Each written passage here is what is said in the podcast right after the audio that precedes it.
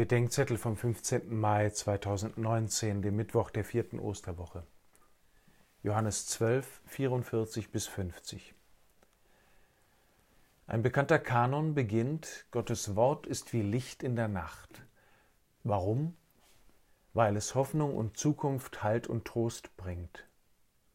Gut, das kann man jetzt für etwas banal halten, aber wenn wir uns überlegen, welche Rolle das Wort Gottes im Leben der meisten Christen spielt, ist diese biblische Parallele von Licht und Wort doch bedenkenswert. Im heutigen Evangelium finden wir eine weitere Parallele, die nicht ganz so harmlos ist. Jesus spricht davon, was passiert, wenn einer sein Wort zwar hört und erkennt, aber es nicht annimmt. Nicht er wird diesen Menschen richten, sagt Jesus, sondern eben sein Wort.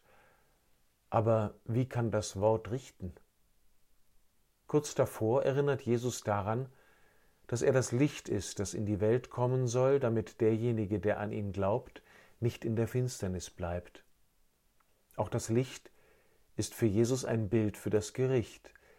Es kommt in die Welt, wird abgelehnt und bringt zum Vorschein, dass die Menschen die Finsternis lieber haben als das Licht. Gottes Wort ist wie Licht.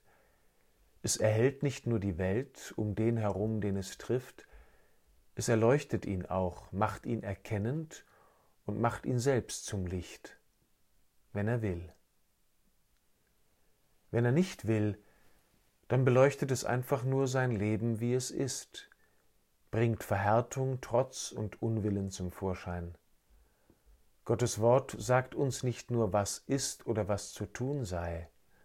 Es bringt zum Vorschein, wie wir sind, schon jetzt und einmal endgültig am jüngsten Tag. Bis dahin sollten wir nicht warten.